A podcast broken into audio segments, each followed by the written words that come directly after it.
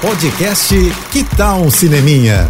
Dicas e curiosidades sobre o que está rolando nas telonas, com Renata Boldrini. Criançada de férias e a boa do fim de semana sabe o que é? Cineminha, né? E com um clássico da literatura brasileira infanto-juvenil, Pluft, o Fantasminha. Essa é a primeira adaptação para o cinema da peça da Maria Clara Machado, que foi encenada pela primeira vez em 1955 e faz sucesso por décadas nos teatros. Agora, essa história do Fantasminha, que tem medo de gente, até conhecer a menina Maribel, vai ganhar um mundo das telonas, com a direção da Rosane Svartman. No elenco tem Fabiola Nascimento, Juliano Casarré e o vencedor do BBB, Arthur Aguiar, que, claro, rodou o filme muito antes de entrar na casa mais vigiada do Brasil, né? Luft traz efeitos bem bacanas. Pra você ter uma ideia, as cenas sobrenaturais foram gravadas debaixo d'água, numa piscina de 7 metros de profundidade, para dar mais uma ideia assim de fluidez dos personagens, né? E o resultado ficou super bacana. Então vale a pena conferir. Leva a criançada, ou vai sem criançada mesmo para curtir um cineminha, né?